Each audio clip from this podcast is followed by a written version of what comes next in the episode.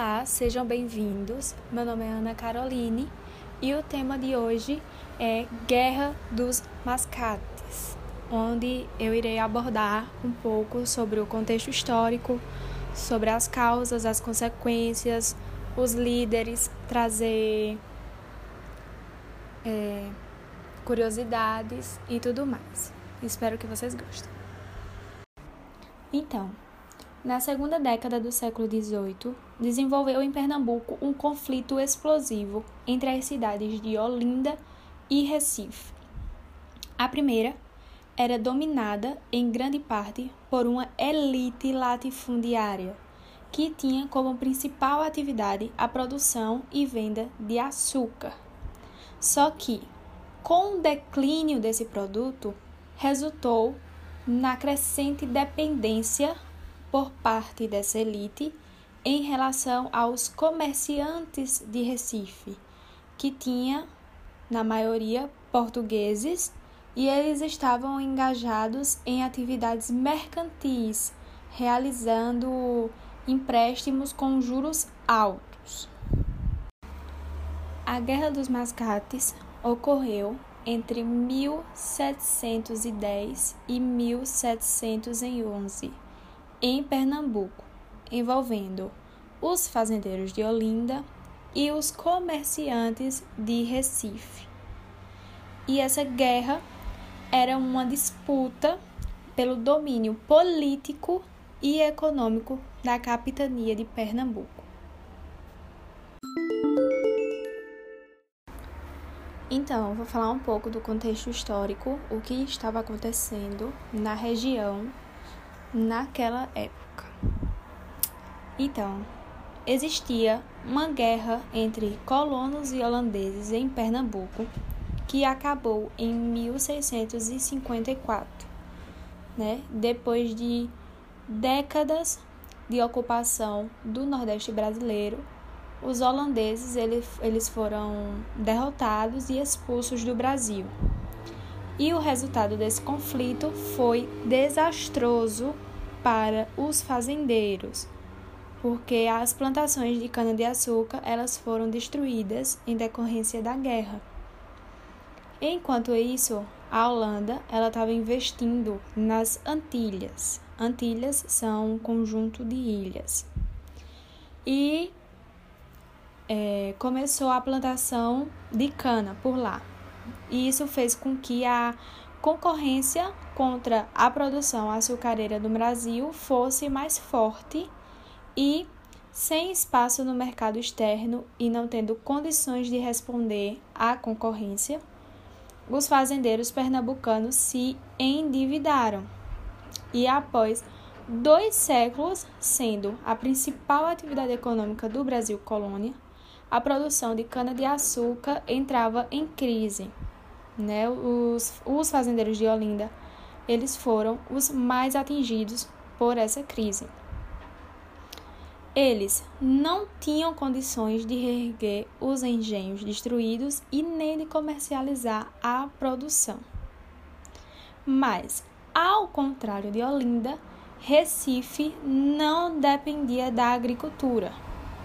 O comércio da região era dominado por portugueses e, e que estava em fraco desenvolvimento.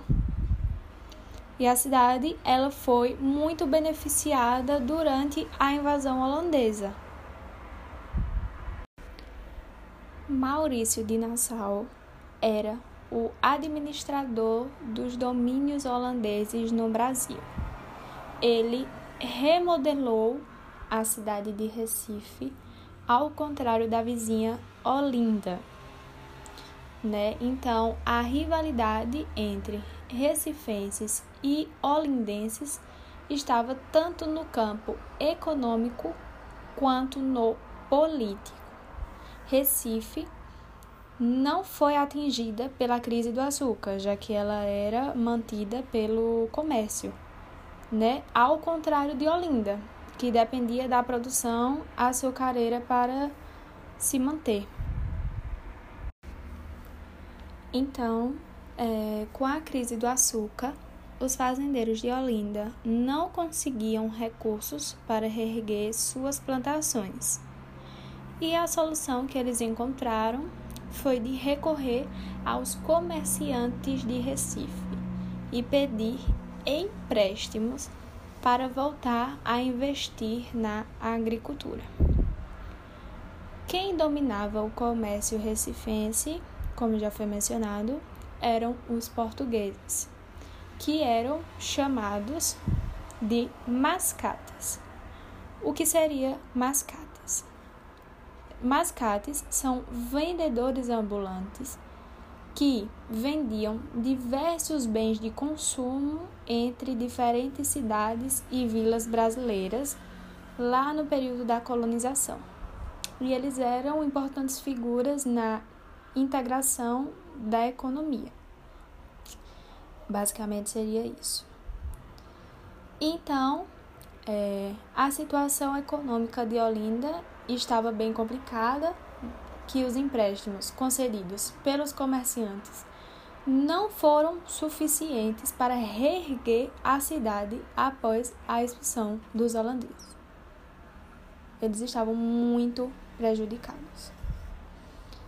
E nesse contexto, né, a Câmara Municipal da cidade decretou o aumento de impostos.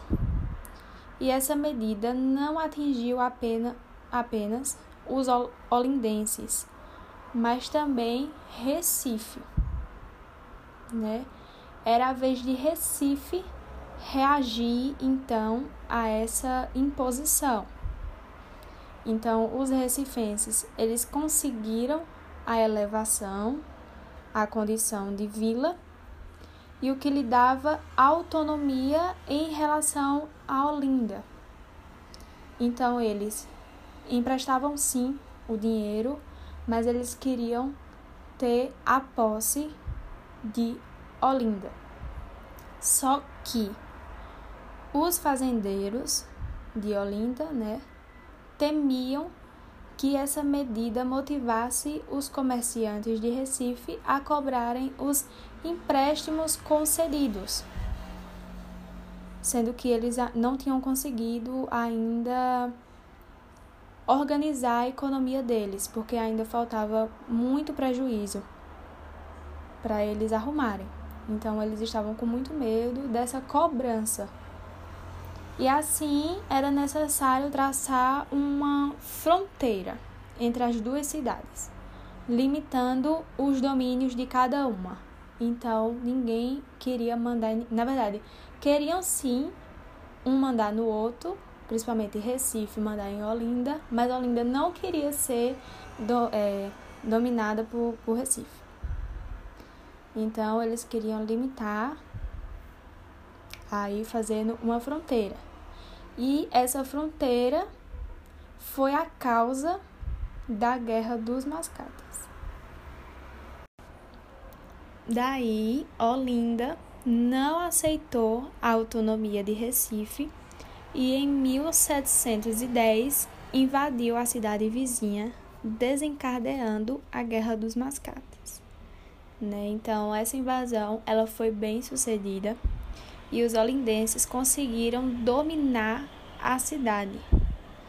Porém, a reação militar de Recife, que teve o apoio de outras capitanias, conseguiu desfazer as conquistas dos invasores. E no ano seguinte, a coroa portuguesa nomeou Félix José de Mendonça como governador da capitania de Pernambuco o novo governador ficou do lado dos portugueses comerciantes de Recife, derrotando Olinda. E aí, com o fim da guerra, em 1711, os revoltosos foram presos e Recife foi elevada à condição de sede administrativa da capitania de Pernambuco no ano seguinte. Então, sim, meio que Recife conseguiu dominar Olinda, né? E, sim, é, alguns participantes da guerra, da, da guerra dos Mascates foram anistiados, ou seja, tiveram perdão, e os fazendeiros tiveram o perdão das dívidas adquiridas, as dívidas lá do açúcar, dos empréstimos, né? E essa reconciliação ela foi feita para evitar outro conflito na região. Como consequência, né, a capitania de Pernambuco se tornou símbolo da luta contra a invasão estrangeira. Os pernambucanos já mostravam isso quando expulsaram os invasores holandeses, né? Porém, logo após a Guerra dos Mascates, começou a crescer na capitania um sentimento anti-lusitano, um sentimento anti-portugueses, digamos. E o domínio português se tornou um problema para os colonos. Né? O comércio do Recife, que dava lucro para a capitania, estava nas mãos dos portugueses. E essa guerra envolvendo Olinda e Recife não foi a primeira e nem a última a acontecer na capitania. Né? O sentimento anti-lusitano desencadeou em Pernambuco, motivou outras capitanias a questionarem o domínio português no Brasil. Então, eles, vamos falar assim, né, ficaram com ranço dos portugueses. Internamente, muita coisa mudou em Pernambuco, né? No período em que a plantação da cana de açúcar estava no seu apogeu, né? Estava no ápice assim, entre o século 16 e 17, os fazendeiros, eles dominavam a economia da capitania. Olinda era a principal cidade, enquanto Recife era apenas um, um povoado vizinho, já que a economia do, do comércio era muito baixa.